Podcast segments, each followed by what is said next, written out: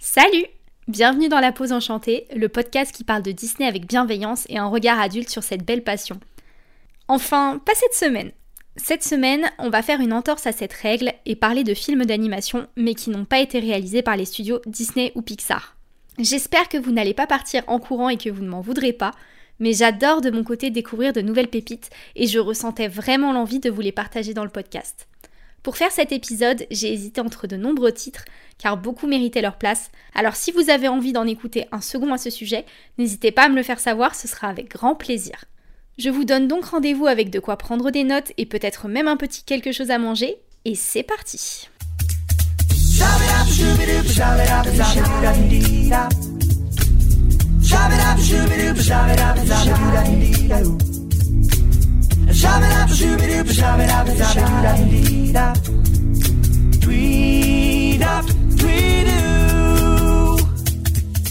je vais commencer avec un grand classique pour moi et que vous connaissez probablement déjà, la saga Dragon.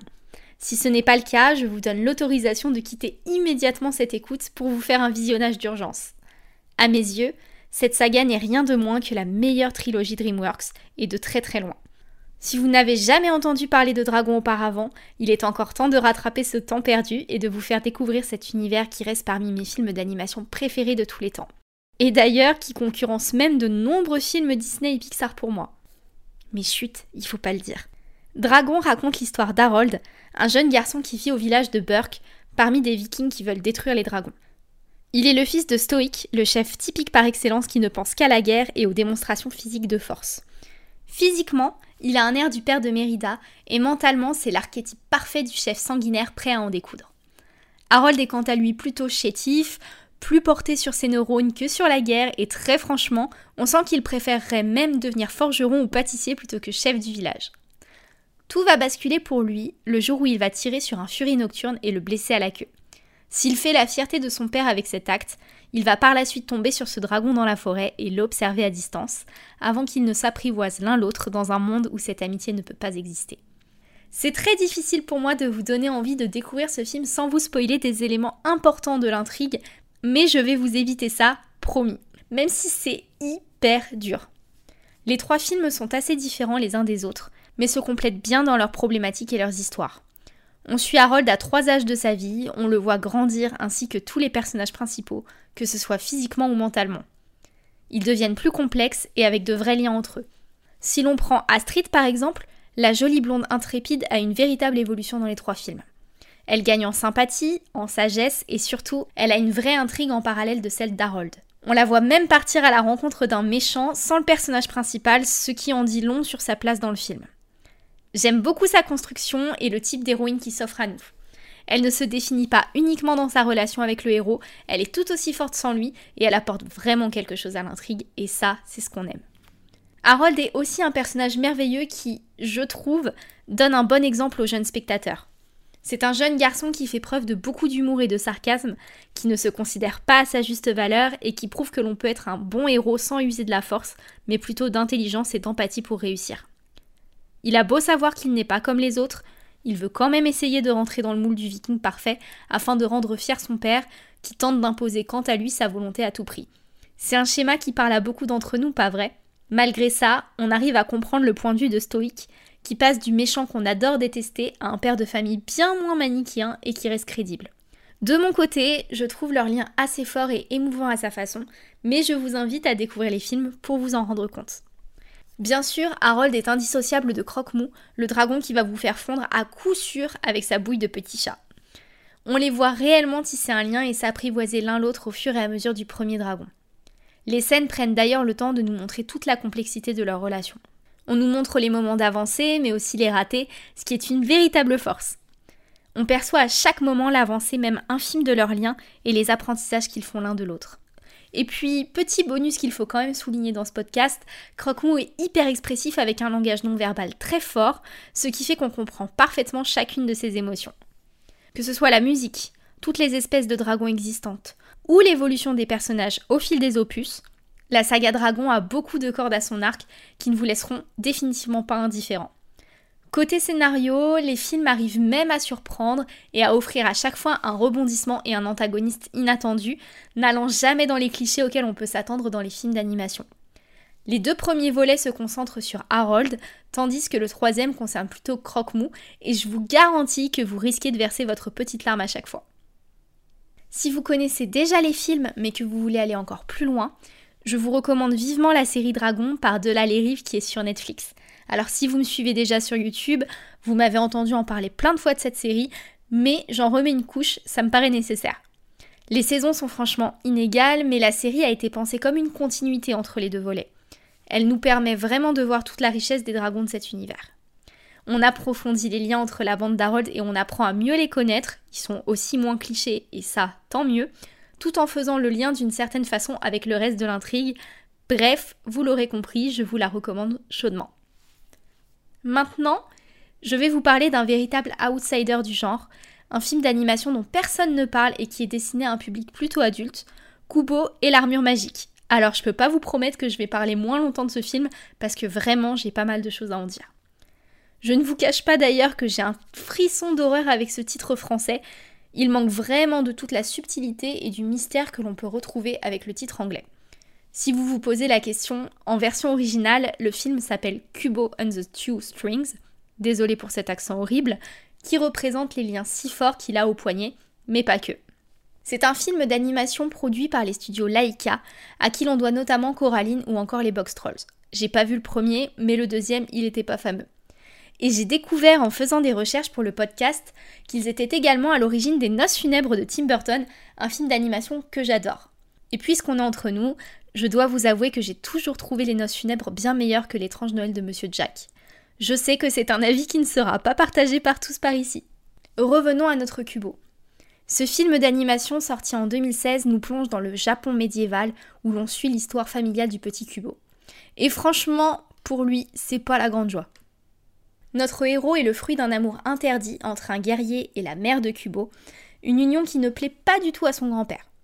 Je vous préviens, c'est assez glauque. Celui-ci est prêt à tout pour voler son deuxième œil et pour lui échapper, Kubo ne doit pas sortir la nuit. Mais bien sûr, car sinon ce n'est pas drôle, la situation va évoluer et se transformer en véritable quête afin de lui faire face et d'affronter son destin.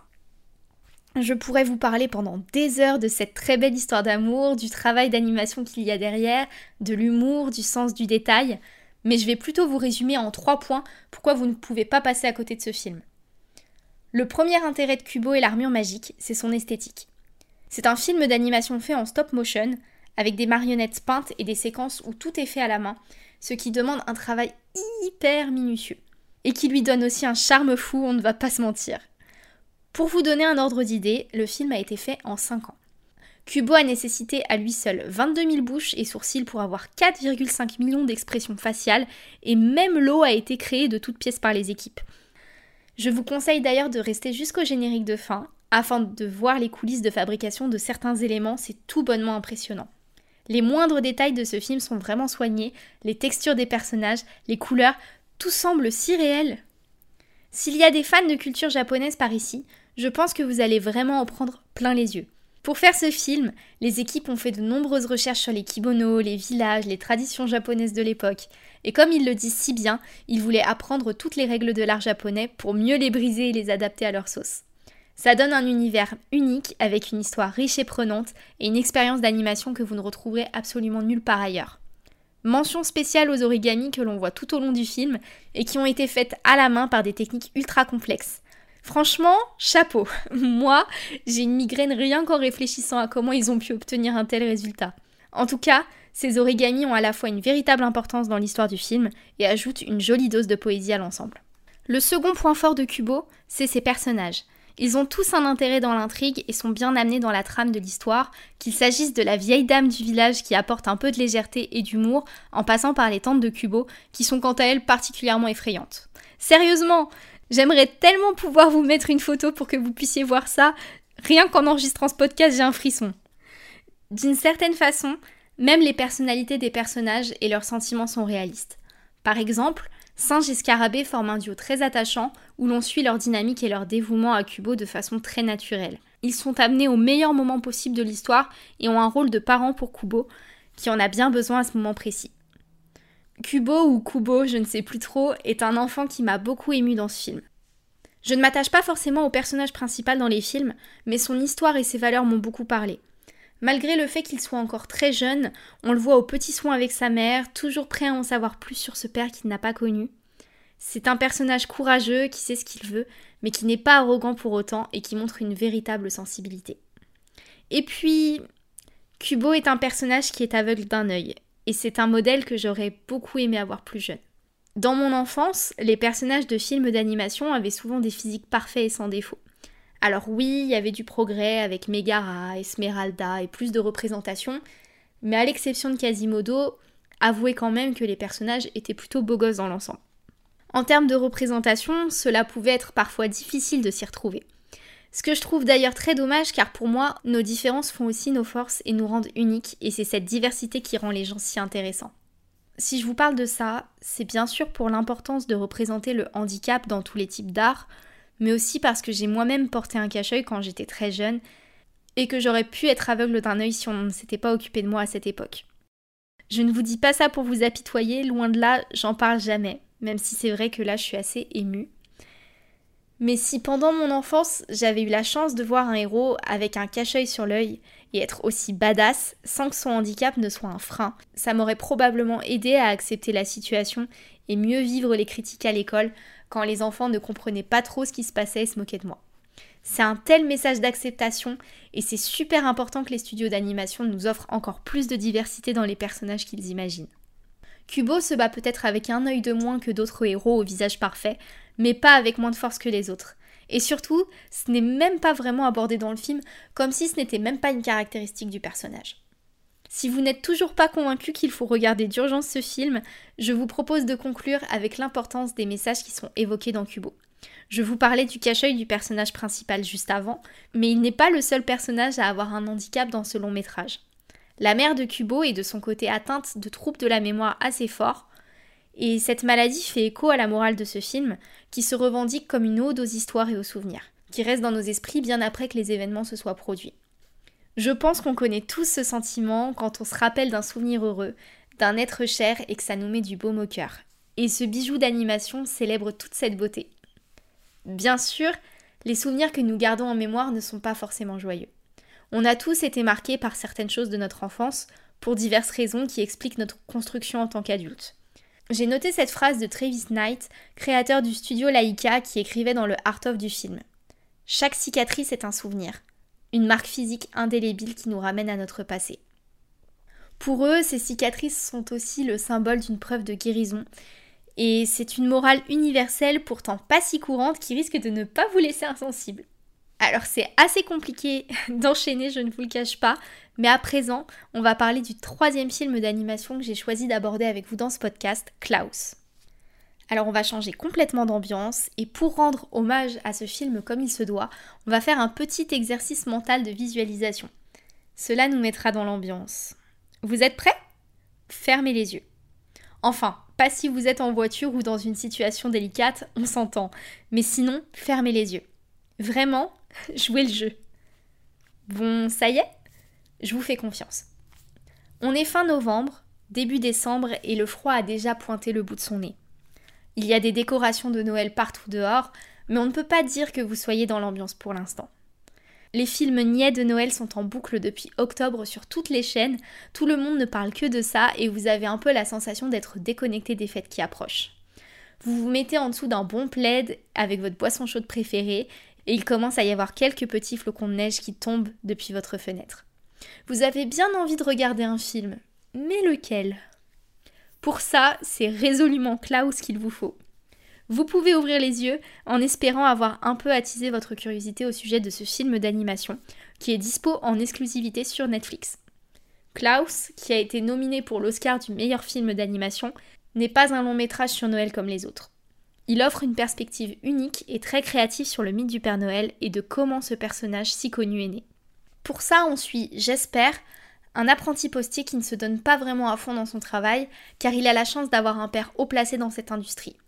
C'est un personnage qui se complaît dans le luxe de sa vie quotidienne et qui ne semble pas trop déterminé à faire ses preuves.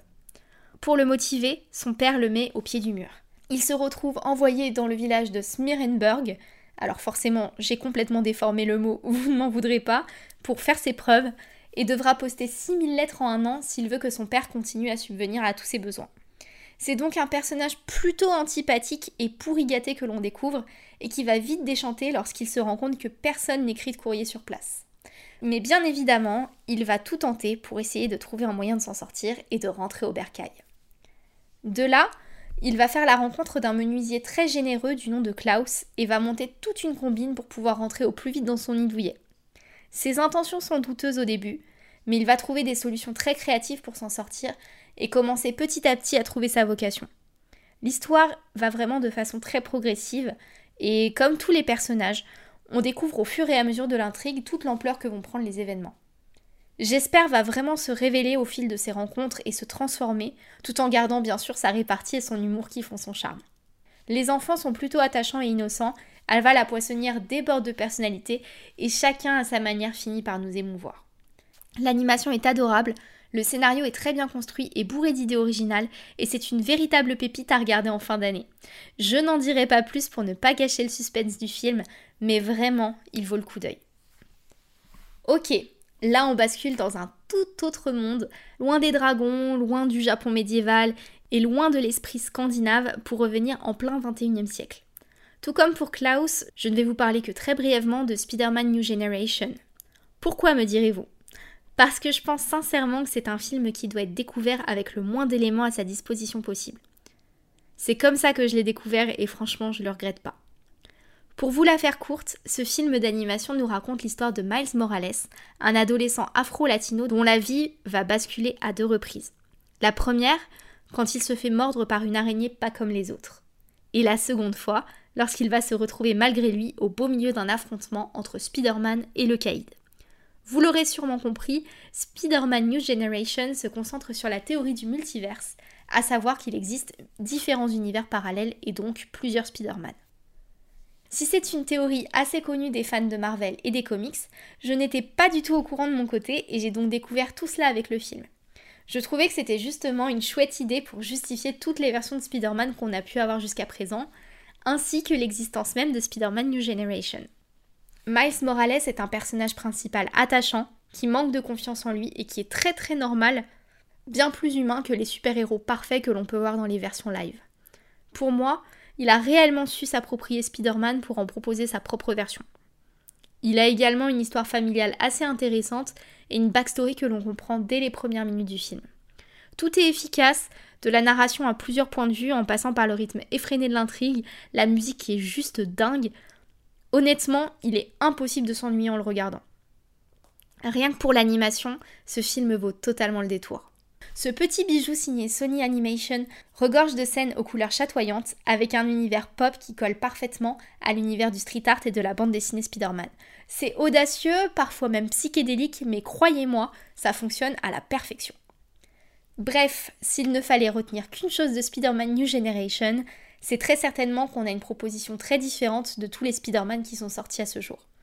Si vous êtes fan de comics ou de l'univers Marvel, vous allez forcément aimer ce film qui est plein de références à l'univers des super-héros, avec une esthétique unique et tout un univers street style maîtrisé à la perfection. On a même un caméo avec Stan Lee, si c'est pas beau ça. Enfin, je vais terminer ce podcast avec Les Michel contre les machines, le film d'animation le plus récent que j'ai à vous proposer dans ce numéro. Il est lui aussi disponible en exclusivité sur Netflix, et si vous ne l'avez pas encore vu, n'attendez plus.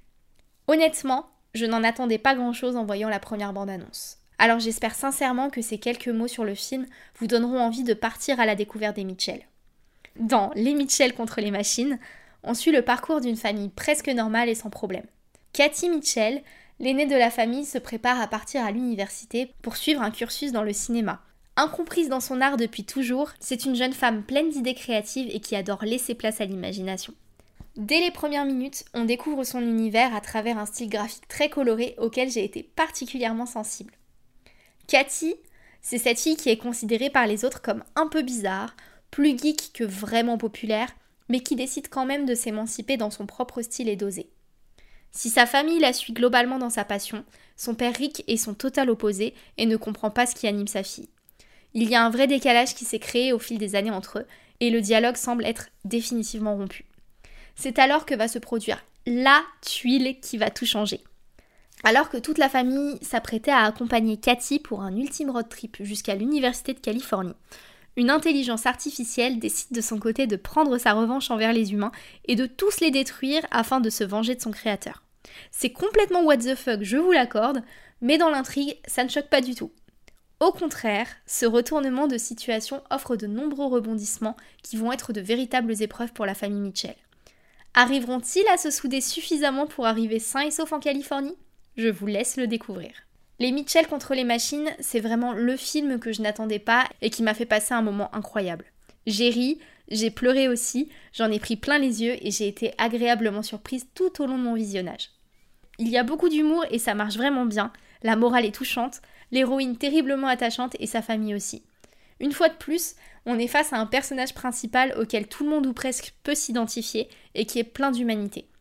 Les messages évoqués dans le film sont également très efficaces et d'actualité, et pousse à s'assumer tel qu'on est, à privilégier le dialogue avec ceux qu'on aime et à poursuivre ses rêves. Un film totalement dans l'air du temps et qui mérite qu'on s'y intéresse. Voici pour ce nouvel épisode de La Pause Enchantée. J'espère qu'il vous aura plu et qu'il vous donnera envie d'ajouter plein de nouvelles pépites à votre watchlist. J'en profite pour me faire un peu d'auto-promo, mais si vous êtes fan d'animation de façon globale, sachez que sur ma chaîne YouTube Pixitubeuse, j'ai fait les critiques sans spoiler de Raya, Lucas et de Cruella. Donc si jamais vous voulez mon avis sur ces films Disney, je vous donne rendez-vous directement sur YouTube.